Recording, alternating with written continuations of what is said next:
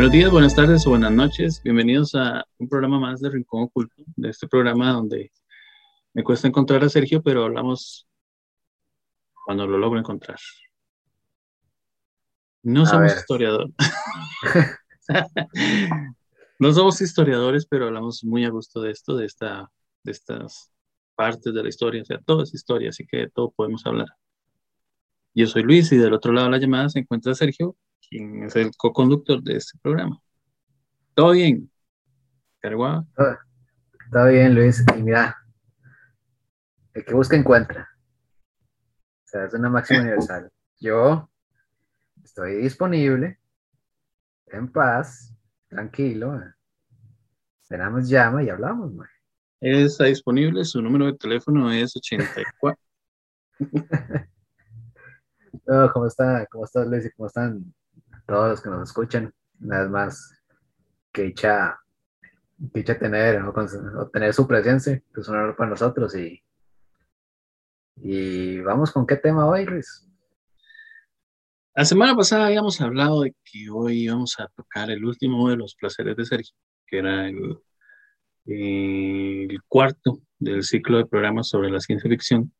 Pero un pequeño problema, así que se quedará para la otra semana por eh, ciertas, ciertas situaciones. Entonces, hoy, como ya se sabe, ¿verdad? Por el nombre del capítulo, el tema va a ser los zombies. Así que eh, vamos a entrar en detalle y, como es habitual en el programa, va a ser contestando una pregunta. ¿De qué son los zombies? Zombies con IE o zombies con I nada más. ¿Qué son los zombies, don Sergio? Bueno, en la, noción popular son aquellas personas difuntas que de una u otra manera recobran la, vida y caminan, caminan por ahí devorando cerebros. Bueno, según la, la noción del cine y los videojuegos y las series de televisión, ¿no? ¿Sabe que eso no, no, lo investigué porque putas son los cerebros? O sea, ¿qué tienen los cerebros? Oiga, pero eso no era por la noche de los muertos vivientes. Sí, sí, sí. Es bueno. Eso lo vamos a tocar ahora en un rato, pero es que generalmente casi todo es por por eso, por Romero. Ajá, exacto. Pero, pero, pero sí explicarás, digamos, eh, sí, no, por supuesto, pero vos explicarás ya el contexto que hay detrás de, de los zombies y lo que significa en verdad ser un zombie, que es algo un poquito diferente, ¿no? De, lo que estamos acostumbrados. De hecho, es muy diferente y tiene mucho que ver con Haití. Pero bueno. Eh, el zombie, ¿verdad? Es, es eh, ¿cómo les digo? Es un cadáver que puede ser ya sea por un hechizo o por algún tipo de situación en el cual él es reanimado. Últimamente lo que vemos es que eh, este tipo de muerto viviente es por una situación eh, de un virus, que es lo que más se ve en las películas, ¿verdad? Y que de hecho es una, una algo muy llamativo, lo que se ha vuelto muy famoso, lo del apocalipsis zombie, que se supone hay muchas posibilidades, hay otros que dicen que muy pocas posibilidades. De hecho, hay hasta unas, no sé, unas notas, he visto varias notas de que hay investigadores en Harvard que creen que sí, sí puede haber un apocalipsis zombie.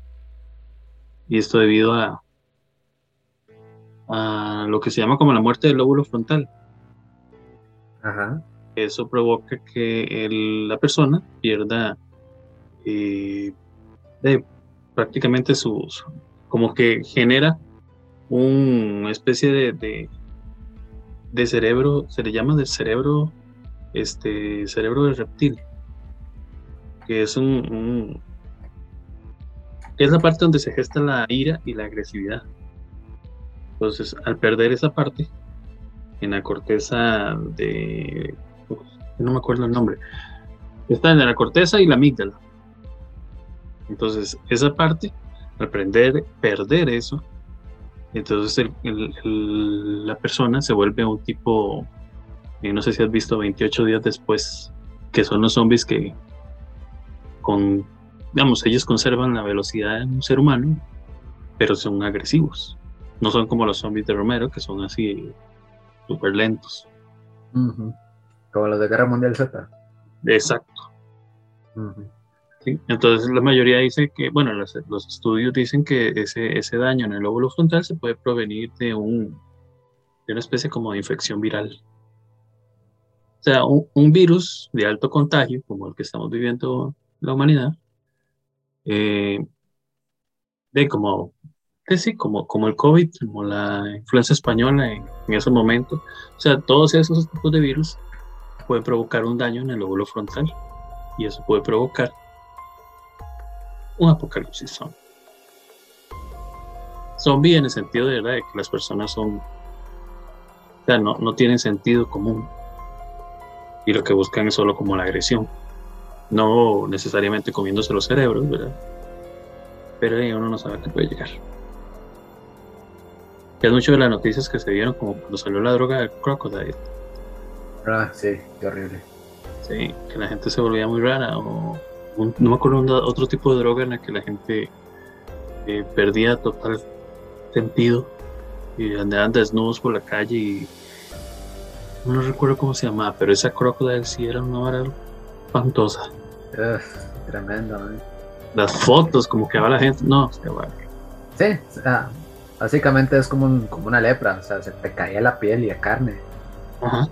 O sea, se te desplazaba la cara, ¿no? ¿No? espantoso, Bueno, sí, eso sí. Pero esto del virus. Me suena Resident Evil. sí, sí. Me suena un enorme porcentaje de las películas actuales. Es vacilón porque, de hecho, hay, hay ejemplos en la naturaleza. Ajá. No es por virus, sino más bien es por hongos. Si es, es, que no tengo el, el dato de la, de la, hormiga en específico y, y, la especie de hongo en específico, pero hay un hongo que se especializa en invadir el cuerpo de, una hormiga eh, en, en, específico. Y ahí está, y el hongo invade el cerebro de la hormiga. Entonces la, la hormiga deja de tener cualquier indicio de conciencia, por decirlo así, de autonomía, mejor dicho y empieza a funcionar en provecho del hongo. O sea, el hongo domina su cerebro para que la, la, la hormiga lo mueva hacia, hacia, donde tiene que moverlo para que el hongo sobreviva. Ah. Es que lo que era, ¿no? Parásito, ¿es? Sí, es un hongo parásito. Y eso, es espantoso porque, o sea, vos ves el, el hongo cómo crece por, por fuera del cuerpo de la hormiga y la hormiga sigue viva y sigue operando. Ya lo es eso. Sí. Algo se te metió ahí. La interferencia. Sí. Eh. Los ovnis. Sí, sí, sí, sí, yo creo que sí. Yo creo que era la gente que estaba esperando el, el de eh, el de ciencia ficción y no es. Sí, así es, viejo supersticioso. Bueno, a diferencia, ¿verdad? De, muchos de los monstruos que conocemos, eh, que igual muchos son producto de, miedo o superstición. Estos, esos zombies tienen una base, o sea, una base de hecho, y son, se han informado, de hecho, varios casos verificados de zombies en lo que es, este, estamos hablando ahorita, la cultura eh, vudú haitiana. Sea, lo normal es que, bueno, ya sabemos, el zombie es un cadáver y que, el mae se despierta con, con un apetito voraz por, por cerebros o por carne. por lo general eh, pueden ser fuertes o pueden ser, eh, como fueron representados en el cine al principio, seres pudriéndose, muy lentos, que es algo que se ve en, en esta serie, ¿cómo se llama? The Walking Dead. Sí, por ejemplo. Ellos están pudriendo. Entonces llega el momento en que ya, eh, bueno, por eso es que dejé de ver esa serie, porque era hombres contra hombres. No sé para qué le pusieron zombies. ¿Pero en qué sentido? Es que, digamos, la película, la serie empezó muy tuanis. Sí, sí. Pero de, radicalmente cambió a guerra entre sobrevivientes. Ajá. Los zombies pasaron a un, ni siquiera un tercer lugar, a un quinto, sexto. Pues que. O sea, bueno, si usted, si usted lo ve desde un punto de vista, si usted lo ve desde un punto de vista de sobreviviente, usted puede aislarse por completo, que sabe que en algún momento de la existencia se van a pudrir y ya no va a haber más zombies. Es que eso es lo que trataba de decir. O sea, es que la, la cosa del zombie, la historia, la historia del zombie, como está fundamentada en Walking Dead, no iba, o sea, no era material como para que durara mucho tiempo. No, no, Ya. esa serie pudo haber durado fácil, fácil, tres, cuatro temporadas y cambie. Por Y hubiera sido mejor así, o sea, al final yo dejé de verlo hasta la sexta temporada y ya después ya se me hizo abuso. Sí, sí, la verdad es que sí, yo, yo vi con mucha gracia, vi la primera porque yo sí soy fanático del cómic, pero ya, ya empecé a, ver cosas que yo hice, no, no.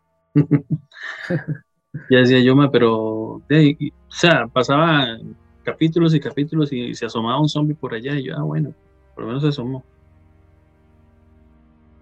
Sí, pero tenía la, la tensión y la intriga y el suspenso de quién iba a matar a quién.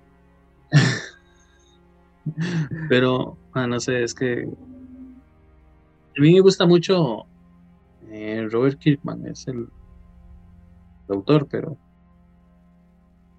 pero no sé, bueno, eso es como cuando agarraron eh, Game of Thrones y, y al final ya hicieron lo que les dio la gana, no en base a lo que más escribía, puesto que no haya podido terminar de escribir. No sé si viste eso. No estaba tan enterado, sí, sí, obviamente sí vi Game of Thrones, pero que fue la temporada 1 a 3. ¿Y cuántas temporadas eran? ¿Como 5 o 6? Es- Porque hubieron tres temporadas que no, no las vi del todo. No me acuerdo. las últimas dos. Sí, sí logré ver las últimas dos, que ya están un toque diferente y ya están muy perdidos acerca de lo que había pasado antes, pero un poco decepcionante al final. Sí, eso sí le digo. Sí, Pero no tenía idea, o sea, de cuánto, de qué tan apegados estaban los libros de del ah, se me olvida el nombre del autor de de Game of Thrones. Que de hecho, o sea, saliendo un toque, saliéndonos un toque del tema, ma, entiendo que viene una serie precuela de Game of Thrones. Sí, de hecho, creo que es casa- este, si mal no estoy, es este año. Sí, acerca de, de los Targaryen, si no me equivoco. Habría que ver. Eran ocho temporadas. Sí, imagínate.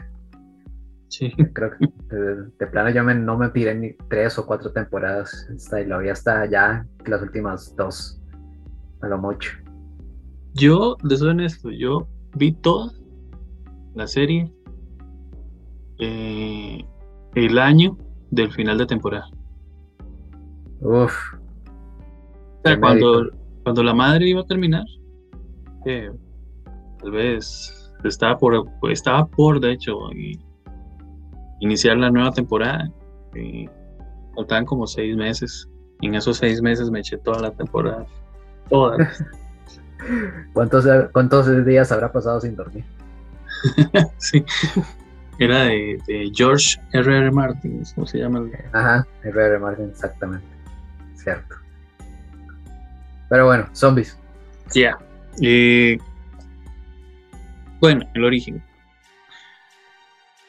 Se supone que no necesariamente el origen ¿verdad? es cinematográfico ni haitiano. De hecho, hay, hay indicios eh, muy veraces de que los antiguos griegos ya creían en que los zombies podían llegar. O sea, no obviamente con ese nombre, pero sí creían en que era posible eh, los muertos vivientes. O sea, se han desenterrado muchas tumbas con esqueletos eh, clavados con a las rocas, perdón, y con objetos pesados encima. O sea, de hecho, ellos creían muy fervientemente en que los cadáveres se podían reanimar. ¿Por medio de qué? Ni idea. Pero sí creía mucho en eso. Entonces, ya digamos, eh, eh, el folclore más que todo zombie y todo ese tipo de cosas se ha, se ha originado eh, mucho en, Haití. O sea, mucho se ha originado en ese lugar. Por ahí del siglo XVII fue cuando se empezaron a traer este, esclavos de África este, para trabajar en lo que eran las plantaciones de plantaciones, perdón, de caña de azúcar de Haití. Entonces, según los informes, ¿verdad? Eh, ellos traían muchas tradiciones de esos lugares. Entonces, según todo ese tipo de cosas, eh, de, ahí, para no ser, hacer el programa muy largo, porque en realidad el programa no es de vudú, eh, vamos a tratar de tocarlo por encima. el, el vudú es una religión de África. se practica mucho en todo Haití y el Caribe, de hecho en Brasil, en, lugares como el sur de Estados Unidos y, y, a muchos lugares que tienen africana. O sea, muchas personas que siguen la religión del vudú creen fervientemente que los zombies son mitos. O sea, no creen en eso, pero algunos creen que los zombies son personas revividas por un practicante de vudú que es conocido como Bokor.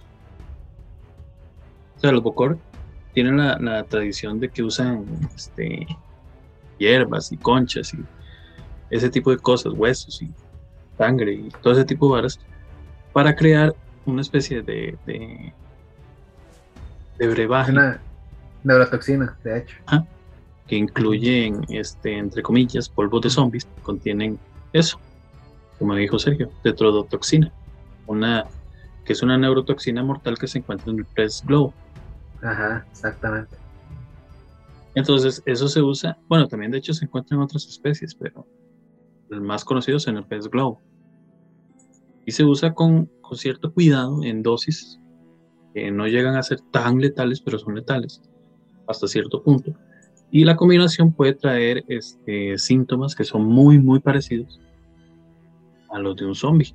O sea, ya sea, no sé, desde los problemas respiratorios hasta confusiones, hasta problemas para expresarse, balbuceos, dificultad para caminar, todo ese tipo de cosas puede llegar hasta provocar eh, ciertas parálisis o hasta comas. Pues hace que, bueno, esto podría más que todo provocar que alguien parezca muerto entonces se ha enterrado vivo. Entonces luego para de, la pantomima se ha desenterrado y revivido por estos este por estos bocores. El es que oí un ruido. ah, no. Cállate. ¿En qué estamos, Luis? No, no. hey. Cállese. Esas suposiciones suyas. No, no, no, no. No, no, no. El vudú, el que estamos hablando específicamente, este haitiano, vamos a ver, este, no fue, no, no solo como que una religión de los esclavos africanos, ¿verdad? Eh, sino también digamos, de colonias francesas que llegaban a esos lugares, o sea, tanto en Haití como en República Dominicana. O sea, eh, todas esas tradiciones culturales que, que constituían el, cimiento, por decirlo así, que uno el pueblo haitiano, eh, se empezaron a mezclar con el catolicismo. Entonces empezaron a formar este, este, este tipo de, de situaciones se llaman sincretismos. El sincretismo es cuando se mezcla una cosa con otra cosa, digamos, una cosa social con una cosa religiosa. Como por darles un ejemplo. No, no voy a darles un ejemplo porque me pierdo y me meto en otro lado. Pero, por ejemplo, digamos, eh, como las, las religiones de palo en Cuba, que son... Pues, sí. Sí, o sea, es eh, partes de la, de la mitología católica con partes de mitologías de, tradiciones de África, por ejemplo, del Caribe. Entonces tenés esa mezcla, la hacen una religión y operan así. Sí, sí, la, digamos, no nada mejor que como lo dijo Sergio, o sea, digamos, ese tipo de cosas, o también el, eh, hay unas que se llaman como la macumba, el cadomblé brasileño, eh, hay un, una que se llama quimbahuismo africano, o sea, todas esas son, son sincretismos religiosos porque son uniones de, religiones de otros lugares con las religiones locales. O sea, igual, en, el término no necesariamente religioso, ¿verdad? En el término de sincretismo social, hay sincretismo religioso, económico y de todo. Son, son básicamente los productos de las diásporas. Sí. en este caso, bueno, las diásporas son todas las, las migraciones de, de, pueblos a otros pueblos. En este caso, de, pueblos afro, afrodescendientes a, a, lo que fue América.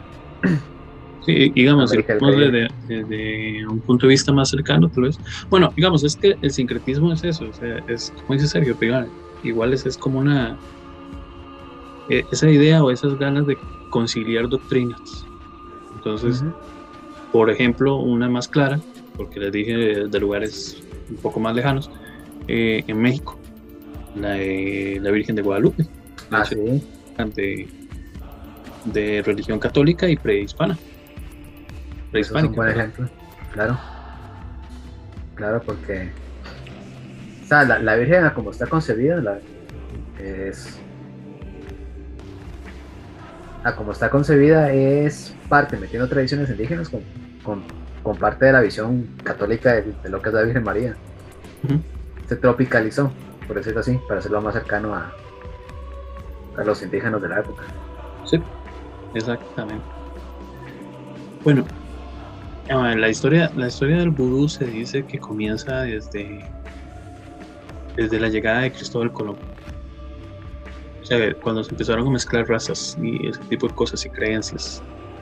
Eh, particularmente obviamente lo de, los nativos de esos lugares y los africanos que eran llevados como esclavos.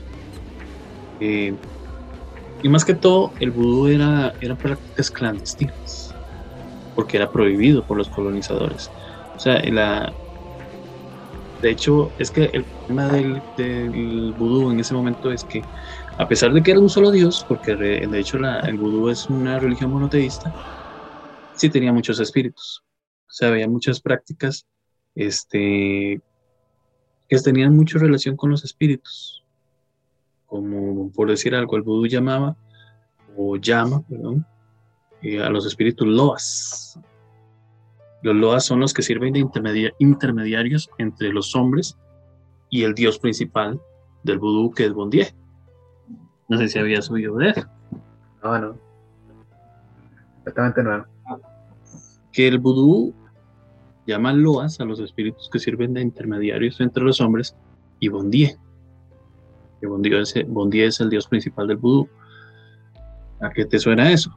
O sea, la mayoría de los católicos sirven, eh, piden a los santos intermedian, intermedian, intermedian, medien, medien, perdón.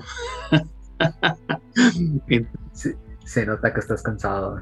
Sí, intermedien, intermedien entre, entre Dios y ellos. O sea, es como la mayoría de uno pide a los santos para que le ayude a, conseguir ciertas cosas, obviamente pidiéndole a ese santo que se lo pida a Dios primero. O sea, es como, como que usted llegue y le diga, no sé, hablando burocráticamente, que usted le pida a alguien del gobierno que le intermedia, intermedia me lleva, mae. Intermedie, pues. Intermedie. Que, hable por. Con alguien más grande o alguien más de un alto puesto para que lo ayude con ciertas situaciones. Es lo mismo que tiene, por eso hablamos mucho de los sincretismos. O sea, eh, en, el vudú llaman loas a esos espíritus que sirven de intermediarios, nosotros los llamamos santos. Bueno, los católicos llaman santos a esos espíritus, por decirlo así. De hecho, en el, en el vudú hay más de 400 loas y están agrupados por el tipo de poder y visión que ellos tienen. Y es, digamos, este tema, no voy a adentrarme más en este tema del vudú, porque en realidad son, es, es que en realidad es muy largo y es muy extenso y tiene muchísimas capas. Claro. Y sería un tema perfecto para sentarnos a hablar. Que de hecho ya habíamos hablado un tiempo, una vez, bueno, muy poco, pero hablamos un tiempo. Era de, de ¿cómo se llamaba? Madame. Ah, sí, esta, esta heroína de Nueva Orleans. Ajá. Ah, ya te digo. Este. Ah. Sí, se me continúa ya, ya. Ya después nos. se me olvidó el nombre. Porque digamos, es que lo, lo, interesante del buco es que no solo encierra a los zombies. O sea, ya sabemos que los zombies son, son prácticas que por lo general tienen su explicación científica, como acabamos de hablar, de los polvos, entre comillas, mágicos que se utilizan para revivir a esas personas. O sea, muchos... perdón, ya te tengo nombre, es Marie Lebeau. Esa, Lebeau, Lebeau que también es, una, es un personaje para hacer un capítulo entero.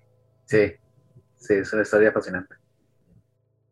Por eso no vamos a tratar de adentrarnos, porque además el, el tema es de los zombies, pero ya hablando este, un poco más científicamente, ya sabemos que no necesariamente es un ser humano que revive habiendo estado muerto ha sido revivido por ciertas situaciones. De hecho, eso se ve en muchas películas. Hay unas muy interesantes. De hecho, hay un capítulo hasta de MacGyver en el que le hacen eso. Entonces, o sea, no es. El, el, problema del zombie es que se ha vuelto famoso por la cinematografía, pero nada más. Y videojuegos. Y videojuegos. También los excluye. Sí, totalmente. Pero sí es, es un tema que no abarca tanto. O sea, el zombie no siento yo que sea un tema como para encasillarlo en un monstruo. Es encasillado en un monstruo por el cine. Pero si, si busca usted, hay libros, pero no es así como que usted diga, más una eminencia de literatura, de película, eh, de, de zombies. O sea, que yo sepa, ¿verdad? No sé si vos conoces algún libro de zombies que sea sumamente famoso. Pues no se me viene a uno a la mente. Sí, es que a mí tampoco, en cambio, eh, la mayoría de los monstruos conocidos, este, sí tienen, tienen, tienen su fama, tienen su historia, tienen su literatura, o sea, son que de hecho distintos. Que de hecho es muy, me, me, parece muy curioso porque, sea, la figura más cercana es el vampiro. Sí, porque si lo, toma, si lo toma, si, si lo tomamos por definiciones, pues, se parecen muchísimo. Un vampiro es un no muerto. Ajá. O sea, y un zombie también es, técnicamente es un no muerto, ¿no? Sí, es un cuerpo muerto, pero todavía sigue, sigue animado. Nada más que el zombie parece que no tiene conciencia, pero el vampiro sí tiene conciencia. Y por eso es que yo te digo que sería muy bueno hacer un programa este, específicamente sobre el vudú porque el vudú encierra todo esto. O sea, hasta, digamos, estamos hablando de, hasta lo del muñeco vudú. Ah, sí. es un muñeco que se, bueno, para aquellos que no sepan, ¿verdad? Que es ese muñeco que se caracteriza con, o se confecciona con las características de una persona a la que uno quiere representar. De hecho, es con tela lo que se hace y es, es prácticamente para producir el mal en esa persona. O sea, mm, bueno, no solo el mal, sino de hecho, puede, se dice que puede traer hasta aspectos positivos como el éxito, o, para protección, o fortuna, o hasta el amor. Pero en un principio se utilizaban para ayudar a, bueno, en realidad en un principio se utilizaba el muñeco vudú para ayudar a sanar a las personas. Ya luego, obviamente, con otras prácticas se empezó a utilizar de otra forma. Pero o sea, digamos, uno lo ve mucho también en otras cosas.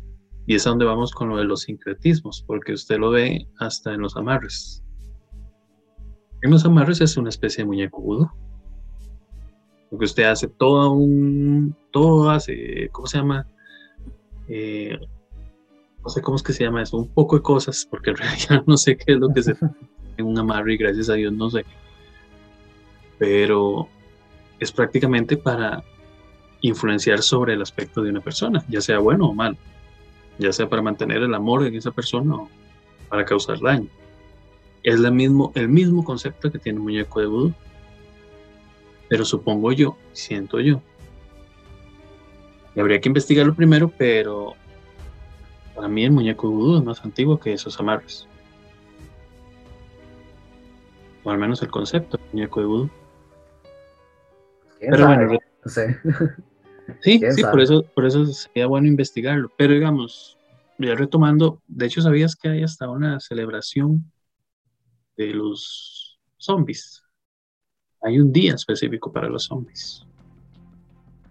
Y acá sí se celebra. Sí. El 4 de febrero. claro que sí. Súper divertido porque es como un segundo Halloween en el año. Ajá. Eh, de hecho, es, es en, base a, a, la fecha de nacimiento de George Romero. Y George Romero, para los que no sepan, ¿verdad? Es un, eh, es un director de cine. Que específicamente tiene muchas películas. Pero tiene una película de culto que se llama La Noche de los Muertos Vivientes. Y esa película es del 68. Y básicamente es de ahí donde se toma todo lo que conocemos de zombies a nivel popular. Exacto. De hecho, sí, sí, es cierto. De, a partir de ahí fue cuando se empezó a, popularizar mucho más. Pero bueno, es, eh, no es alejado el tema, ¿verdad? Tampoco es pensar que, que es médicamente hablando, sí se ha reportado la existencia de zombies o se han reportado zombies reales. Pero sí hay varios, este, de hecho la vez pasada estaba leyendo en una, en un artículo de revistas médicas sobre eso, o sea, sobre eh, personas que usan ciertos tipos de compuestos, lo que hacen es inducir parálisis, como es lo que estábamos hablando ahorita y, provocar en ellas este, hasta fanatismo. O sea, ese tipo de personas que puede hacer creer usted que con eso revive a las personas.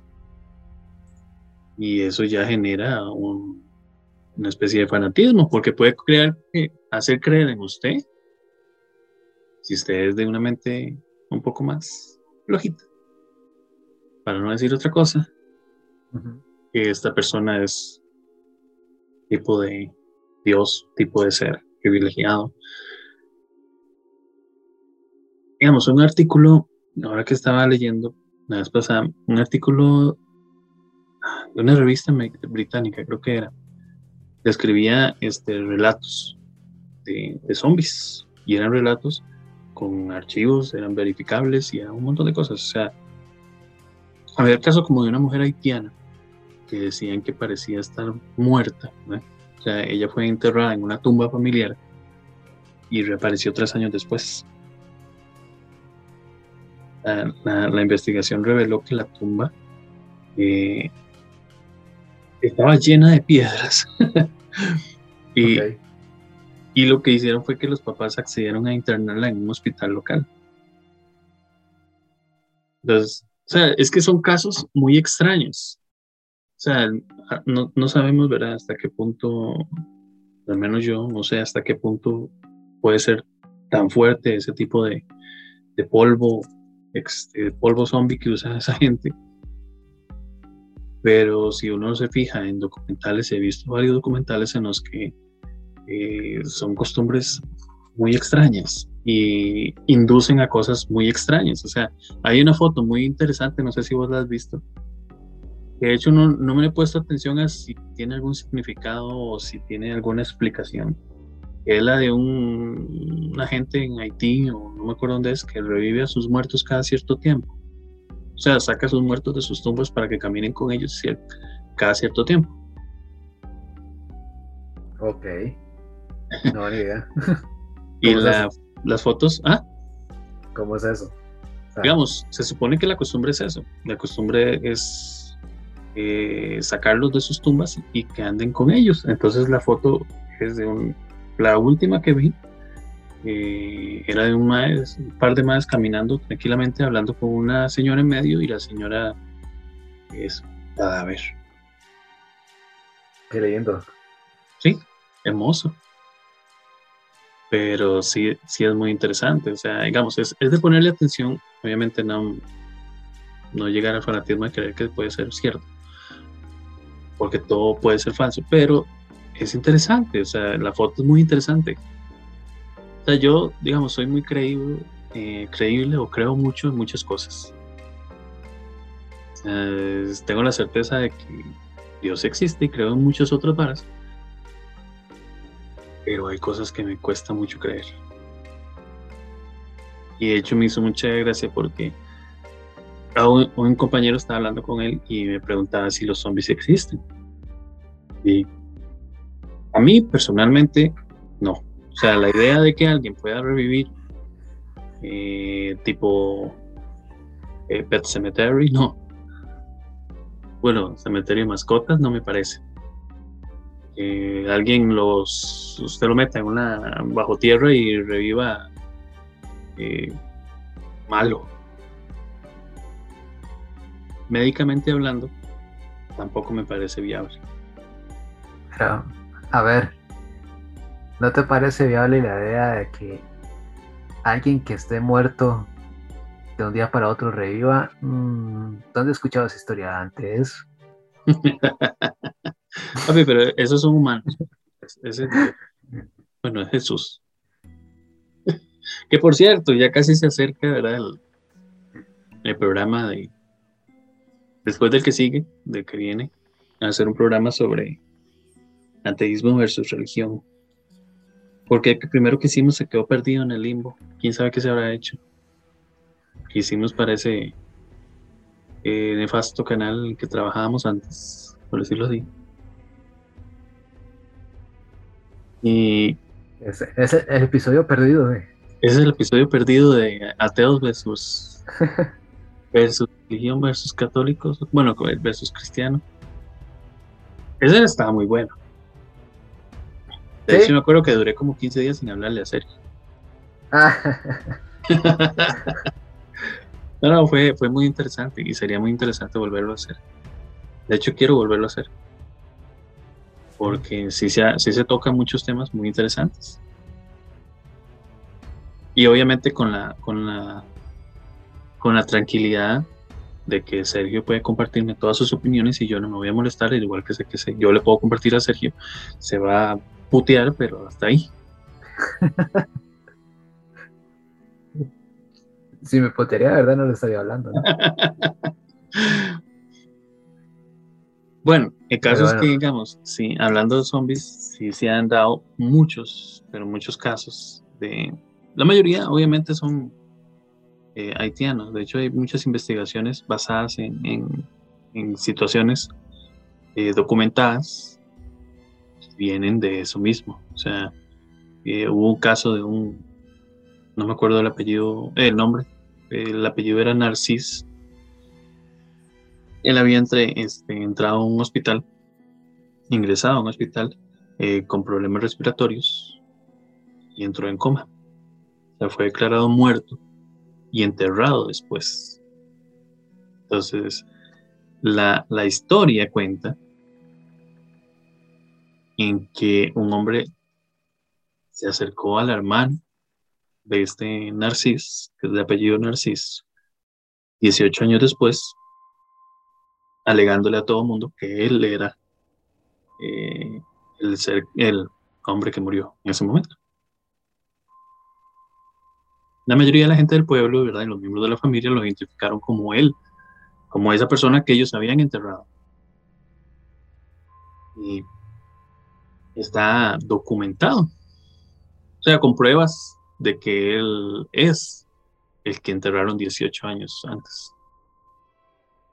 Y eso este es un eh, es una prueba, o al menos es un, es un dato que viene de una revista médica británica. De hecho, la, la revista se llama The Lancet. Y este es un artículo, perdón, de, bien documentado, por si quieren buscarlo. Él se llama Narcisse, de apellido Narcisse, no me acuerdo el nombre. Pero 18 años después regresó a la vida. Es uno de los casos. Obviamente no regresó buscando comerse los cerebros de medio mundo, pero es, es una especie de zombie. O sea, si usted se pone a buscar específicamente casos de zombies, no hay. Porque como dices vos, la mayoría de las veces es comparado con un vampiro. O sea, se lo ve en la cultura pop, eh, es prácticamente lo mismo hasta cierto punto. O sea, si usted lo ve, eh, ¿cómo era que se llama esta película? La de Will Smith. El mae está solo en la tierra. Ah, este, soy leyenda. Soy leyenda. Soy leyenda. Eh, es una novela, primeramente, ¿verdad? Es una novela de un bueno, un, escritor que se llama eh, Richard Matheson. Esa novela es de 1954. La película de Soy leyenda de Will Smith no puede estar más alejada del, libro, o sea, de la novela. Porque primeramente en la novela original ellos son vampiros.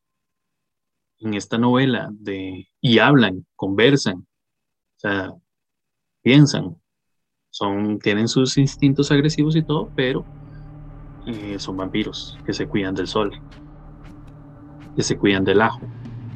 En cambio, en este Soy Leyenda es como una especie de zombie raro. Sí. Es. Sí, como los de Guerra Mundial Z, básicamente. Porque son rápidos. Sí. Pero. Eran que me daban, me daban por la noche también, ¿verdad? Nada más. Ajá, exacto. O sea, le tenían, tenían, no miedo, sino tenían este, sensibilidad al sol. Sí, sí. Libro, el libro de Richard Matheson de Soy Leyenda es prácticamente lo mismo. De hecho, de ese libro de, Soy Leyenda, si mal no estoy, se ha adaptado tres veces al cine. Una de esas es la de Will Smith. Mm, sí. Y de hecho, en una, si mal no estoy, el protagonista era eh, Bela Lugosi. Y es la más malita de todas, imagínense usted. Porque soy leyenda de Will Smith, a mí no me gusta tanto, que digamos. Ya después de haber leído uno del libro, es muy diferente. O sea, si hubiesen adaptado el libro como está, es una maravilla. Pero bueno, que yo he escuchado, yo he escuchado gente que se, se ha leído el libro que dice que ninguna de las tres adaptaciones le hace justicia. No, es que el libro es muy distinto, es, el libro es violento. De hecho, él, me hace mucha gracia, discúlpenme si les hago spoiler o querían leerlo, pero él, el protagonista, él tiene, eh, por decirlo así, se asoma a, verlos a, ver a los vampiros que rodean su casa, porque todos los vampiros saben dónde él vive. O sea, no es como, como en la película que el mal tiene que lavar sus huellas para que no lo huelan y se lo. Los vampiros saben dónde él vive, pero él tiene su casa acondicionada para que no puedan entrar. Y él tiene ajo por todo lado. De hecho, se da cuenta que no solo el ajo, sino la cebolla también los afecta. Entonces él, él se da cuenta digamos, él, tiene problemas porque tanto tiempo de estar y su mente empieza a jugar, a jugarle. Entonces se asoma tal vez a ver a los vampiros que están afuera y son mujeres súper sensuales. Entonces él sufre con la idea de que son mujeres súper sensuales.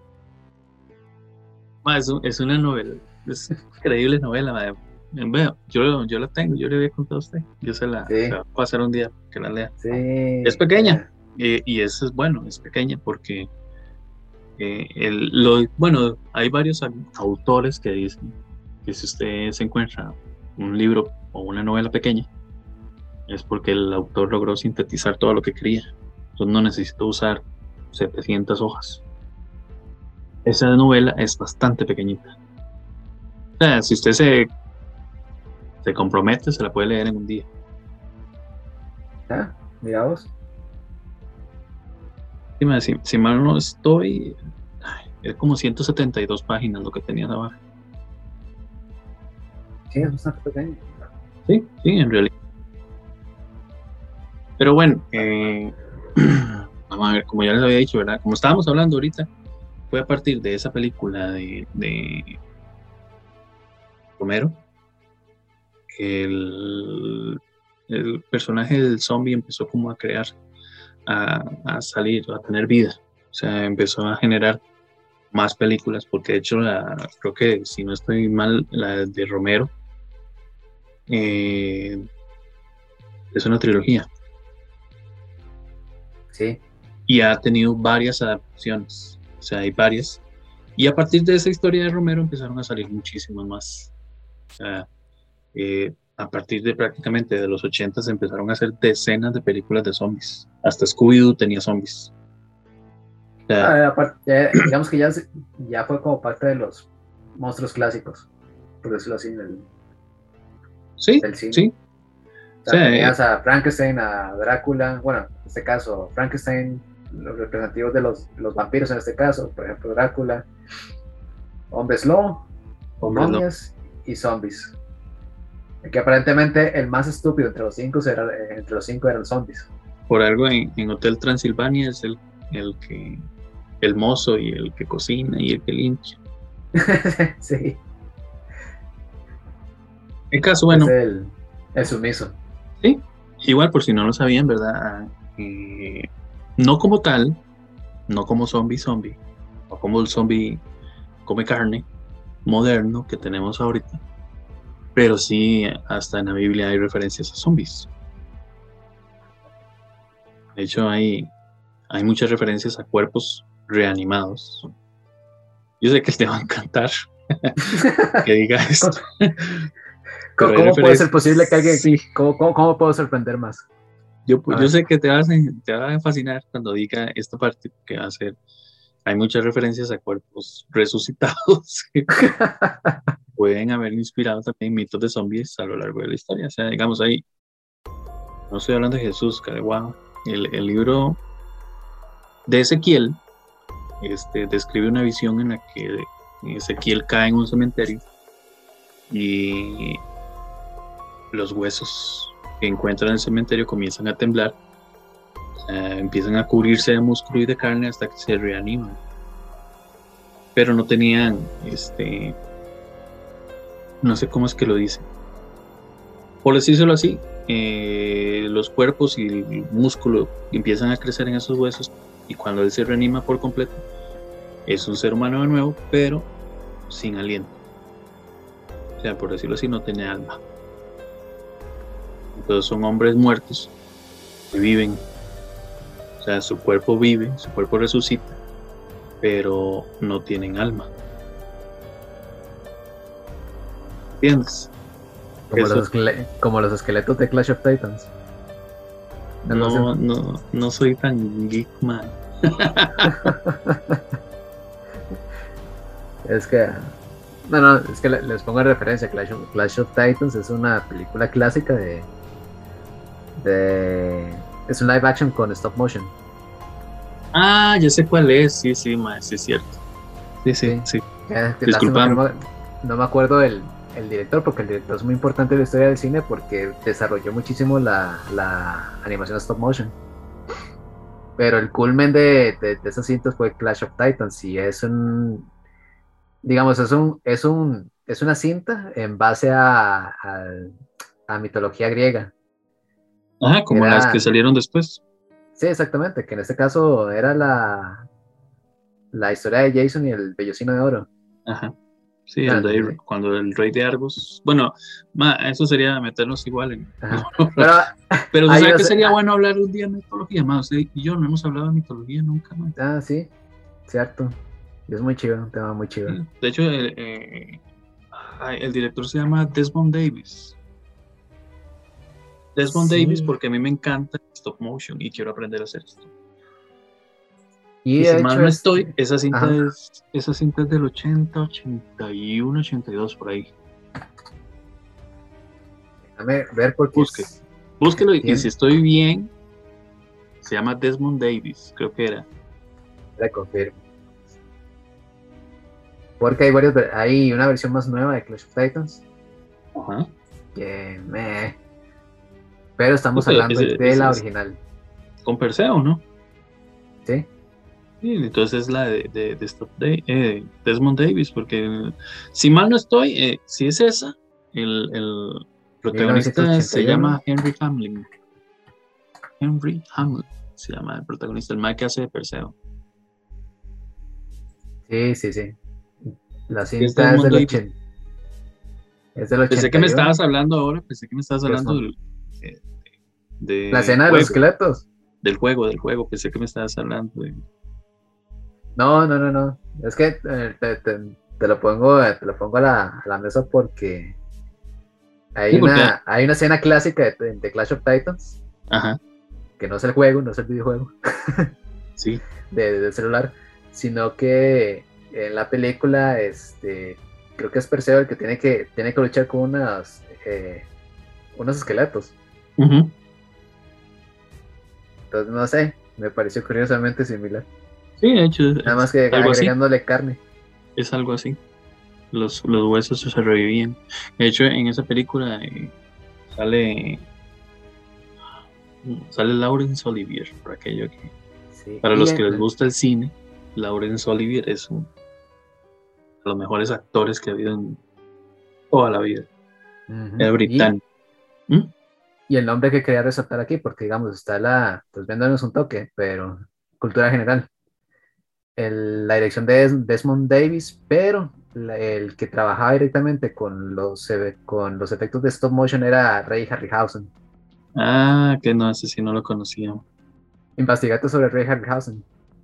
Porque él era, eh, o sea, las cintas que salieron de stop motion o que innovaron en, en- en la técnica, fue responsabilidad de él. Fueron responsabilidad de él. Ray Él Harry- desarrolló Harry, Harry Harryhausen. Ah, ok. Sí, tengo que buscarlo. Eh, Te paso el nombre después. Pero continuemos. Ok. eh, ¿En qué estábamos? Ah, bueno, bueno, sí. El, eh, igual, ¿verdad? El- el- a partir de todas esas películas, ya saliendo de- del lado de, de... Que bueno, también, aparte, antes de salirme de esto, ahora que me acuerdo que estábamos hablando del apocalipsis zombie, de hecho, uno de los de las tantas razones de, de por qué se cree que puede haber una, un apocalipsis zombie es por toda esta historia que generó el Nuevo Testamento sobre la resurrec- resurrección de los santos y los pecadores en los últimos tiempos. Entonces mucha gente empezó a creer que podía ser así, o sea que el apocalipsis podía conllevar eh, la aparición de zombies, de muertos reanimados. Obviamente no específicamente zombies, porque ya sabemos que la palabra zombie no es una palabra de hace muchos años, pero igual. Pero bueno, Ah, para... per- perdona que te interrumpa. Ajá. Una, una acotación. Sí. Antes de, de pelarme el rabo más de lo que usualmente me la peló en el programa. La escena de los esqueletos de Jason y los argonautas. Que Ah. ahí también es una, una cinta donde, donde los efectos especiales los, los dirigió Harry Harryhausen. Ajá. Jerry Harryhausen es. Bueno, ahí te pasó el nombre, ya me confundí. Sí, pero era eh, Jason y los Argonautas. Ah, ok. Y esa Bueno, esa- cinta esa- es, Dime. es, si no me equivoco, de 1963. Imagínate. Sí. Sí, yo... Sí, sí, 63, ¿verdad? Sí, Sí, me- 1963. Por Sí. razones que no, no, no, me, no me daba la fecha con Jason los Argonautas, pero no, es que no era la cinta, que tam- también tiene que ver, pero era la escena de los es que- esqueletos es con Jason y los Argonautas. Tienes, tienes que te disculpe, más esas películas son demasiado viejas. Sí, pero algo que pues posiblemente vamos a hablar en el siguiente programa, pero son cintas que es, ya es valor cultural por todo lo que le aportaron a, después a la industria, ¿verdad? Sí, sí, sí. Perdón, fin de Por aquello, igual, ¿verdad? No está de más volver a saber. O sea, son películas que, aunque ya son muy viejas y todo, y ya los efectos sean muy poco imprácticos, ya se vean muy raros, son películas de culto, por decirlo así. Y son históricas, porque digamos, este, Jason y los Argonautas es una historia de un, este, de un que se llamaba Apolonio de, Apolonio de Rodas. Apolonio de Rodas. Bueno, sí, Apolonio de Rodas, que era un, era un poeta griego. Entonces, es historia y es cultura. ¿Qué es cultura? Básicamente, o sea, y no habría Marvel y no habría DC y todo lo que usted quiera si, sin los héroes del panteón griego. Sí. O de, las otras culturas. Ya para... Eh, en otro tema, pero ese es otro tema. ya para ir saliendo eh, del tema, porque de hecho el programa hoy es un poco corto. El término zombie no es específicamente para esas personas que salen de sus tumbas o personas que mueren y inmediatamente renacen o se regresan a la vida eh, balbuceando y enojados y con hambre y todo eso. O sea, no, eh, todo esto, como ya les dije, tiene mucha historia. O sea, tiene mucha historia y esta historia es desde la época de Haití, que vamos otra vez con lo mismo. Haití tiene mucha influencia sobre esto. El asunto es que son creencias basadas en cosas un poco más ciertas. digamos, el, término zombie no se refería, como ya les dije, a esa persona que regresa a la vida, sino a los esclavos. De hecho, se les refería a los esclavos que trabajan en las plantaciones o trabajaban en las plantaciones durante la época colonial. O sea, Haití, en ese momento, hace muchos años, era una colonia francesa. Entonces, durante la época colonial, eh, tenía muchas personas, muchos esclavos trabajando en esas plantaciones y se les decía zombies, más que todo porque era, se les veía como una persona sin voluntad, eh, no tenían nombre y eran, a, este, ¿cómo por decirlo?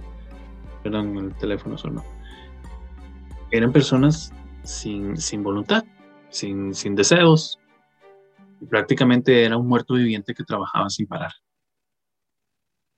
Entonces de ahí es donde más que todo empezó a utilizarse, utilizarse esa palabra eh, de zombie. Puesto que la palabra también viene de culturas africanas.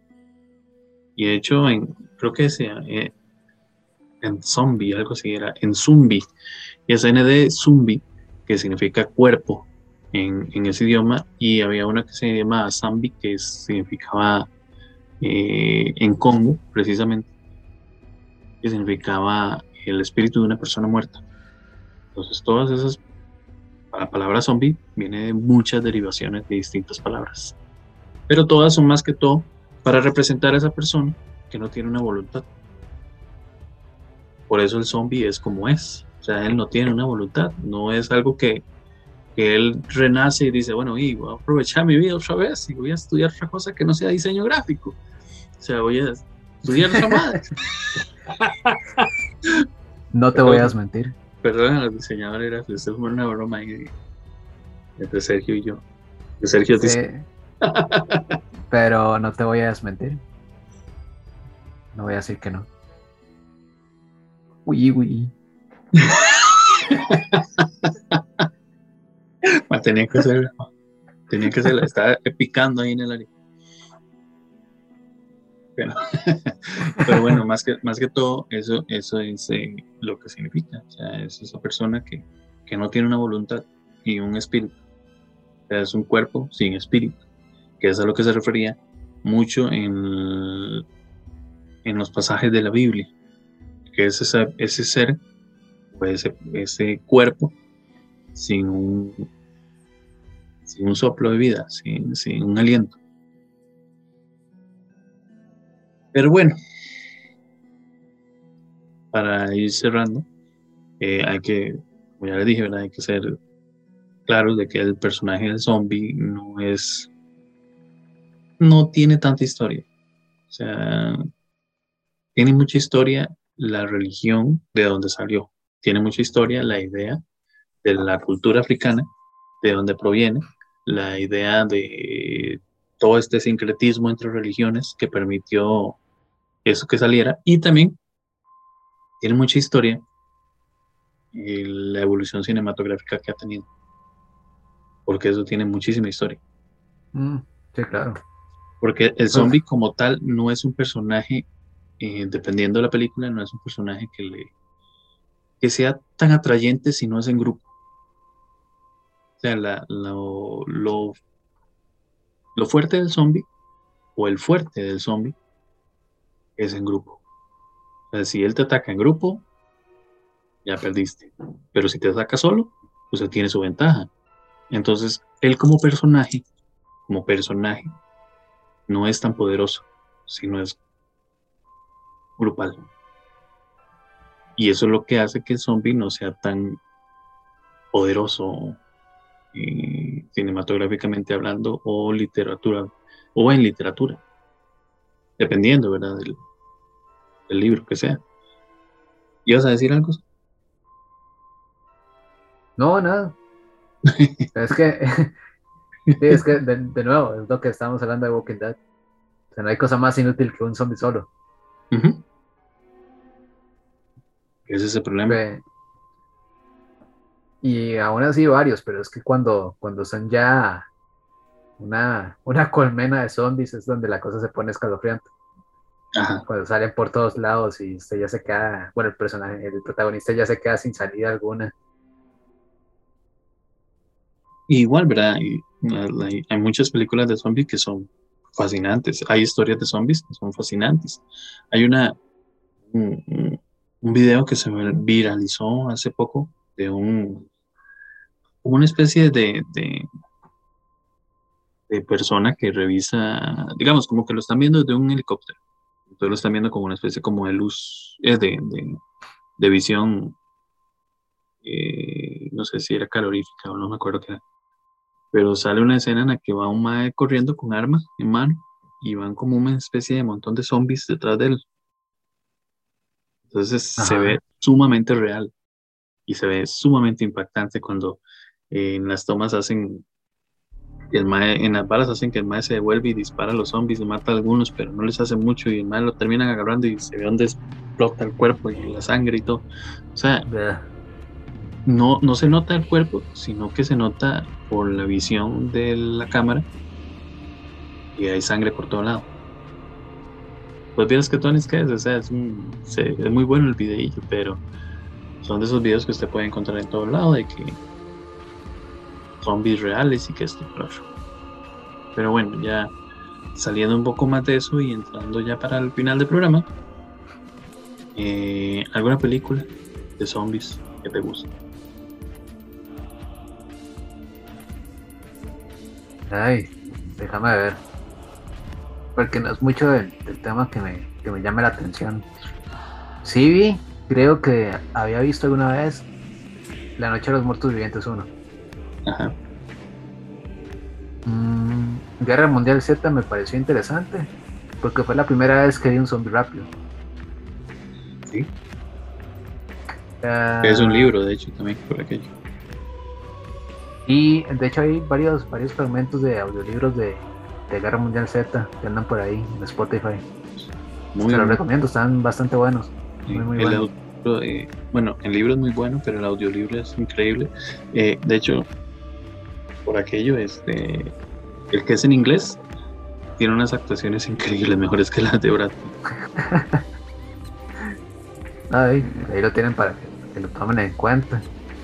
Ya he visto más zombies en otros medios. Eh, bueno, ya se sabe que en videojuegos la eh, la referencia es Resident Evil, ¿verdad? Sí. Que las volvieron películas, ninguna compone no quiero ver la nueva. No, yo tampoco. Y eso que yo no, yo no soy del, del lord de, de Resident Evil. O sea, y sé que la gente que sí es fan que sí conoce la, historia de, las, de las continuidades de, los, de las diferentes versiones, bueno, de las diferentes entregas de Resident Evil, se saben la historia de Cabo Rao y están súper, súper, súper enfadadas con esa cinta. Sí, no, de hecho que sí. O sea, es ese problema de cuando hay adaptaciones, como lo que estamos hablando de, la de Will Smith. Sí, bueno, de eso, de Soy Leyenda, que también me pareció meh. ¿Sabe cuál me gustó mucho? ¿Cuál? Hay una que se llama Tren a Busan. Sí, dicen que esa es buena. Buena. La segunda es más o menos, pero la primera es muy buena.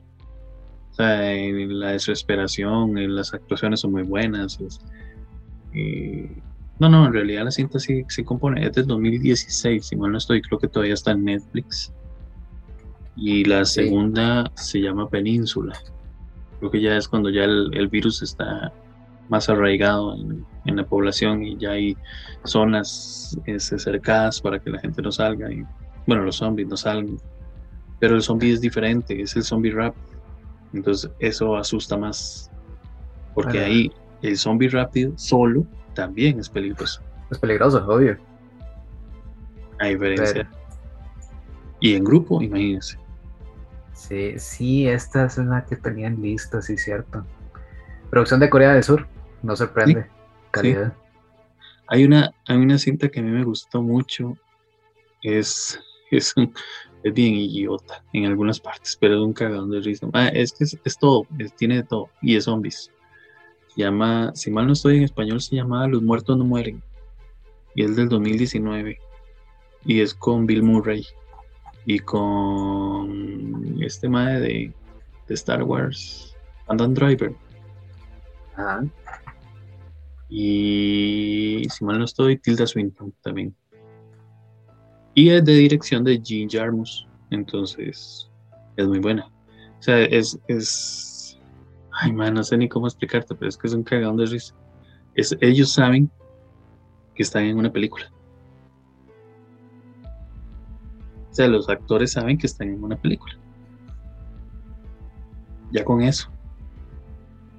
O sea, los madres empiezan a, o sea, ellos empiezan a decir líneas y el otro madre se queda y dice, eso tenías que decir y cosas así.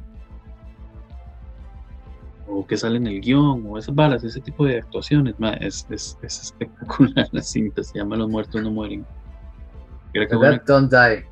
Sí, el título original. Ah, y es de ese madre, de Jim Jarmusch, así se llama el director.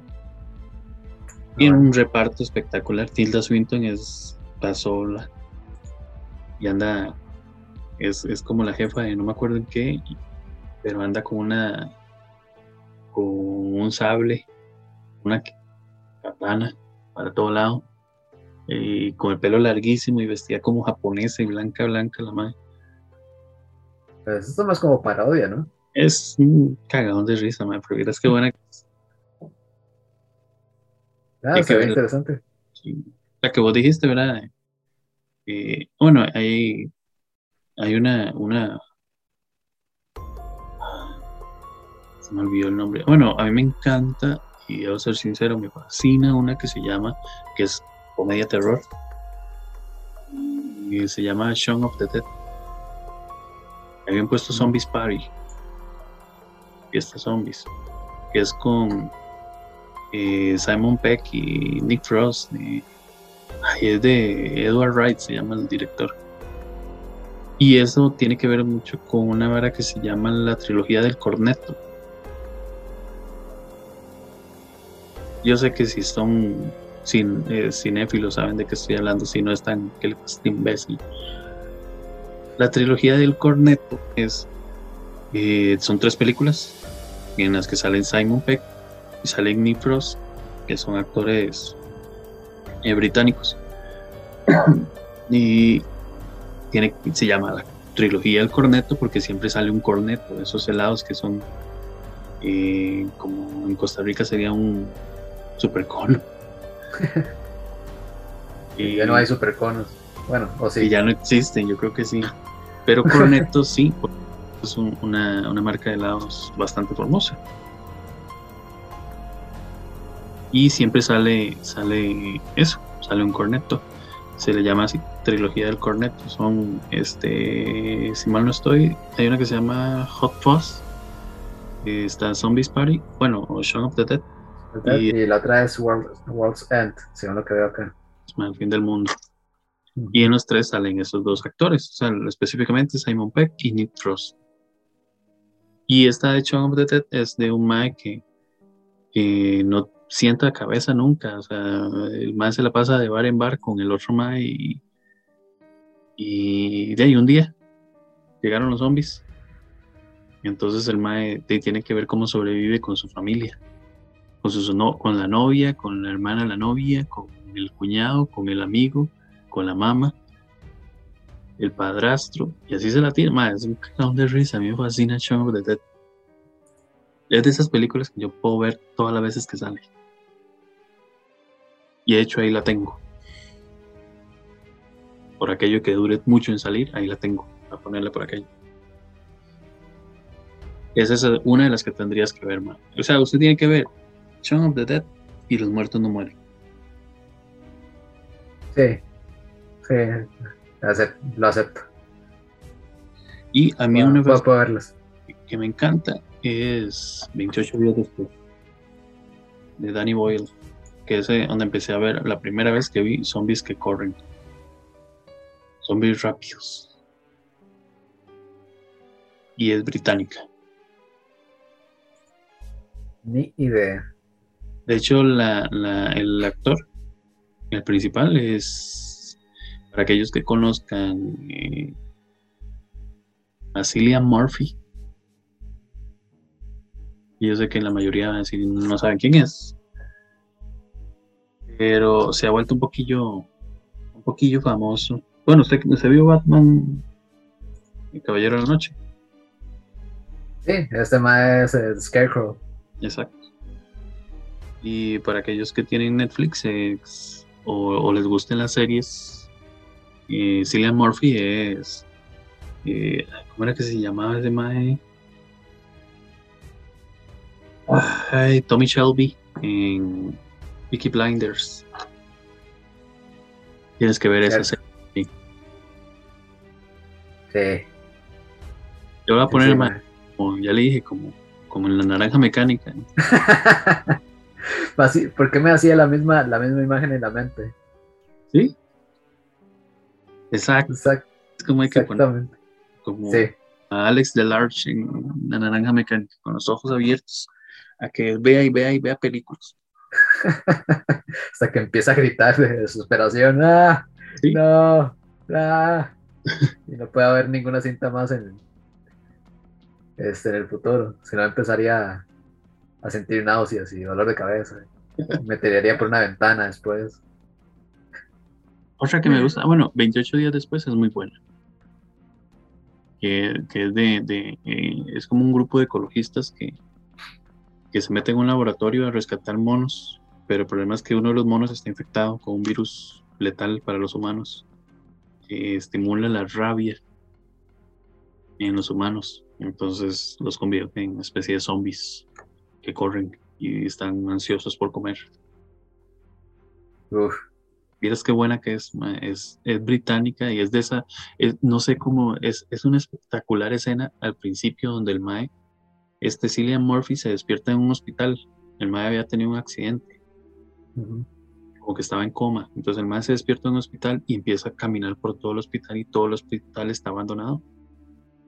Y el mae entra, eh, sale del hospital y es todo abandonado. Las calles en Inglaterra están abandonadas. Todo, mae, todo está abandonado. No hay nadie. Y el mae se mete a, a una iglesia. Es la primera vez donde ve un zombie. Se mete a una iglesia y veo un montón de cuerpos tirados, pero cuerpos por montones tirados en la iglesia, muertos todos. Y el mae de golpea una vara o se le cae una lata, no me acuerdo. Y el, empiezan a, levantarse de a poquitos, cada uno, así en la iglesia. Empiezan a levantarse de, los asientos con cara de zombie. Y el primer zombie que lo ataca es el, el padre que está y que ya zombie el padre de la iglesia. Ya qué buena que es, me encanta. Tiene una continuación que se llama 28 semanas después, ya cuando se supone que el virus está eh, atrapado en una sola zona. Ah, qué interesante. Oiga, pero esto fue antes o después de Walking Dead? Esto fue antes. Porque esta 28 días después es del 2002. Porque usted se acuerda cómo inició Walking, The Walking Dead. Sí, algo, algo muy similar. Muy similar. Sí, cuando más se despierta por el. Pero bueno, eh, eh, es que The Walking Dead empezó muy prometedora, pero. Sí, se fue callando. Sí. Yo sé. Otra, eh, para ir cerrando, Cementerio de Mascotas. Ah, sí, cierto. De Mary Lambert, la directora. Mary Lambert. Cementerio de Mascotas, sí. la primera es de una. Es como una parejilla que se va a vivir una casa en, no sé, en, la zona rural. Y el maestro doctor. Y un chiquito, tienen una chiquita y un chiquito, ¿verdad? Y el chiquito lo... Bueno, la, película es una adaptación del libro de Stephen King. Y el chiquito lo atropella un tráiler porque frente a la casa pasa una pista. Y el tráiler que lo atropella, de, lo, pasa todo el asunto del funeral y entonces un día él, antes de eso, precisamente, se le había muerto el gato o el perro, no me acuerdo. El gato creo que era a la, a la hija mayor y el vecino de enfrente le dice que hay un lugar que era un cementerio de indios donde si usted entierra algo, él renace. El problema es que él vuelve a la vida eh, diferente, vuelve a la vida malo. Entonces el protagonista de la, o el malo de la película, el Pet Cemetery o Cementerio Mascotas, es el chiquito, porque el papá de ahí, triste por la muerte de su hijo, ahí lo desentierra donde lo tienen y lo mete, lo entierra en el cementerio indio y el chiquito renace. Renace malo. Muy buena, la primera es muy buena. Y la, recuerdo, más por el soundtrack, bueno, la canción del soundtrack de, los Ramones. De los Ramones. Cemetery. Muy buena. A mí me gusta mucho, la verdad, sí yo creo que una de las continuaciones que me gustó muchísimo. Pero era con un. El malo de la película era el padre de familia que había muerto, creo. Se jalaron la torta. Ah, no, era el mocoso que veía con tipo ni este eh, hogar disfuncional. Vivía con la mamá y el padrastro. Ajá, que encierran al papá al padrastro. Ajá, primero fue el perro. Sí. Porque el, perro muere. Entonces lo, resucitan en este lugar de, de, no, no era un cementerio indio, sino que era una especie de, lugar ceremonial que usaban los indígenas. Algo así era. Que estaba cerca. Entonces viene el, el perro, el perro y este se, que era el mejor amigo de este, de este carajillo Luego pasa algo con el padrastro. Y hacen lo mismo con el padrastro. Y ahí bien qué. De hecho, el padrastro vuelve hecho un loco. El padrastro se llama, el actor se llama Clancy Brown, es el mae que hace de, de Kurgan en Highlander, el inmortal.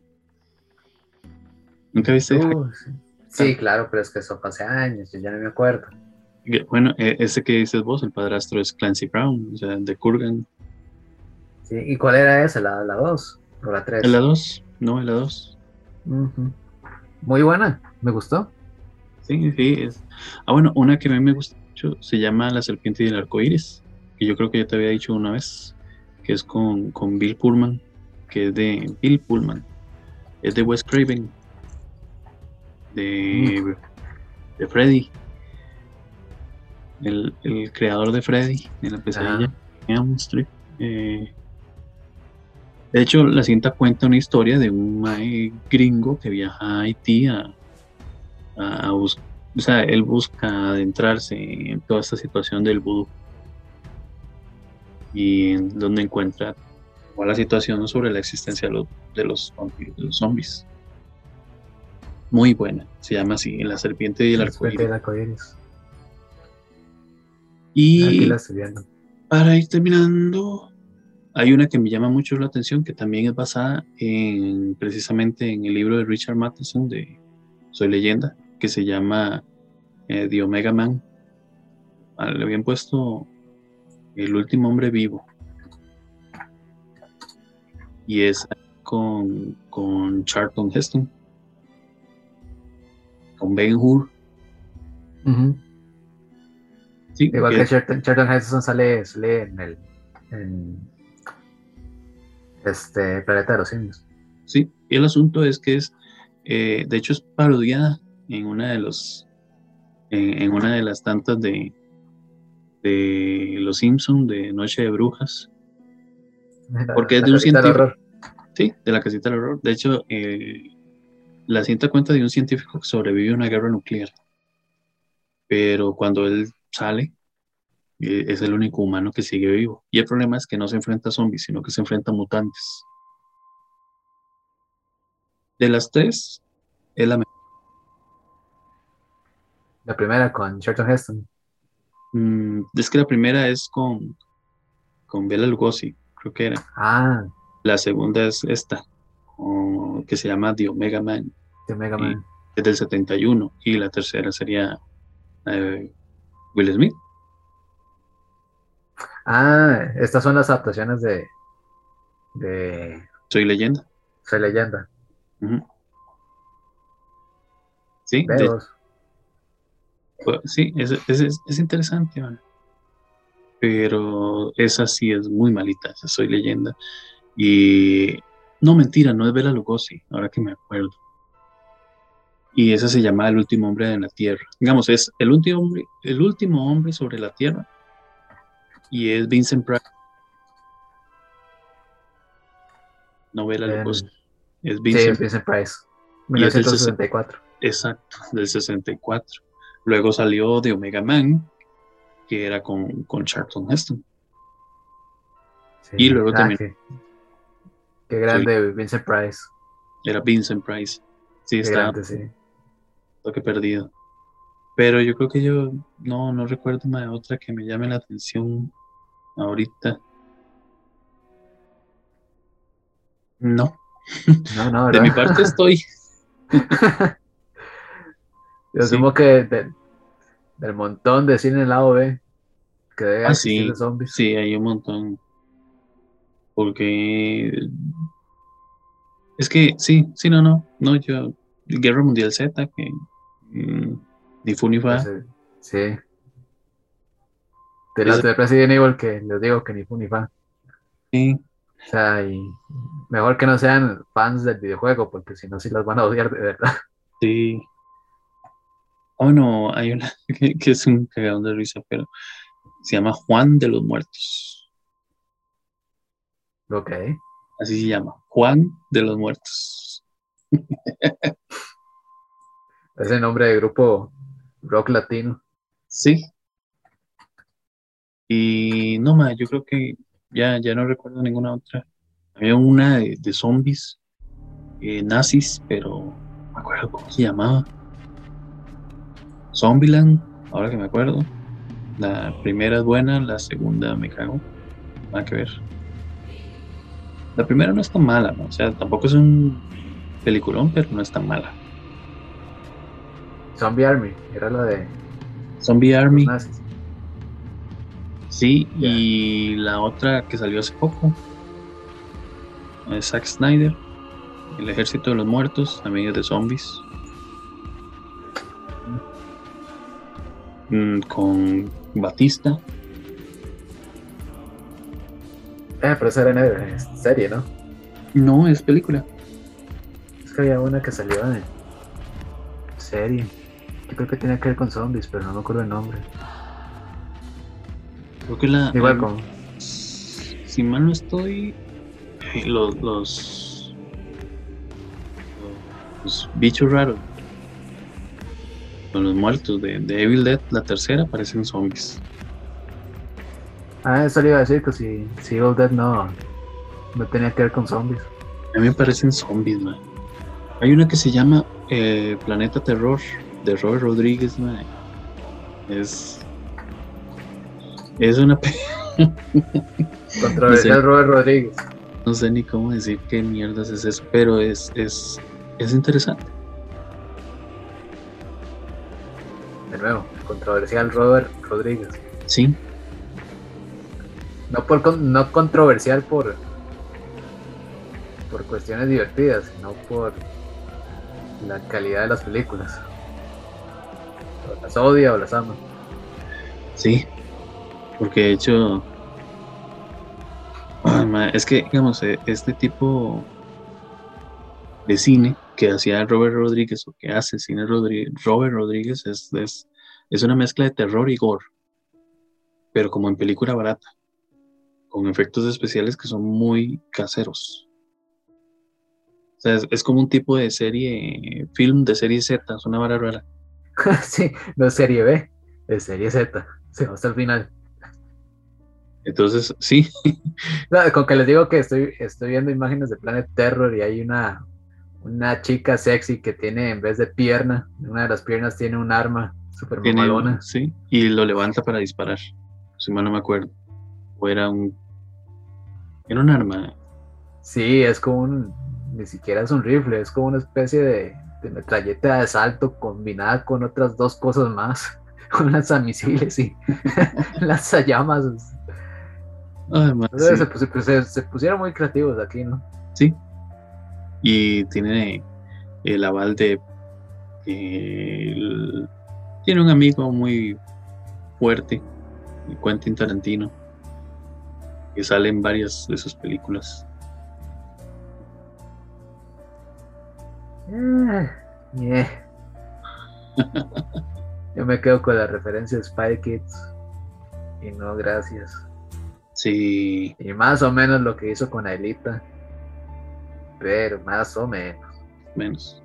Más o menos. Pero bueno, muchísimas gracias. Ya, ya se nos acabaron las películas de terror. O no quiero pensar en otras porque hay otras que son muy malas. Ah, bueno, a mí me gustaba mucho una que es del 82, ma, es, es una parodia completamente. Sea, tan solo para que el actor, uno de los actores principales, que era Les- Leslie Nielsen, y es de, de George Romero también, se llamaba Creep Show. Grip Show. Tenía, tenía muertos vivientes, tenía otros monstruos, tenía asesinos, tenía reptiles, tenía eh, todo estaba decorado específicamente para dar miedo y tenía la no sé el, el punto específico de que era humor era parodia se llamaba Creep Show Oiga, pero es un recu- me recuerda mucho a cuentos de la cripta. sí exacto Bueno, al menos, pues sí se parece, ¿no? El, Yo parece que, hay- no- que no, sale de un cómics y, pare- y, pare- y el personaje ahí, es, es muy similar ¿sí? a- a- ¿cómo se llamaba el mae? No, no, no me acuerdo. Pero que salía ahí al inicio de cada episodio, sí que era una especie de cadáver. Exacto. Pero eh, él tenía un nombre, solo que no me acuerdo. Pero sí, es, es- muy similar, digamos, la, la vara es muy similar.